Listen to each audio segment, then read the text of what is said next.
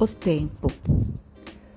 Hoje estou pensando e analisando minha vida. Olhando para o passado, me perguntei: o que eu mudaria se tivesse esta possibilidade? Bem, resposta: simplesmente nada. Não, não mudaria absolutamente nada. Todas as dores, perdas, erros, medos, alegrias, ganhos, lágrimas, sorrisos, infantilidades, amadurecimentos, todos estes adjetivos e ações permitiram a construção desta mulher que sou hoje. Agora, aqui, no presente, sei que só cabe o plantio, o cultivo do que quero ser amanhã.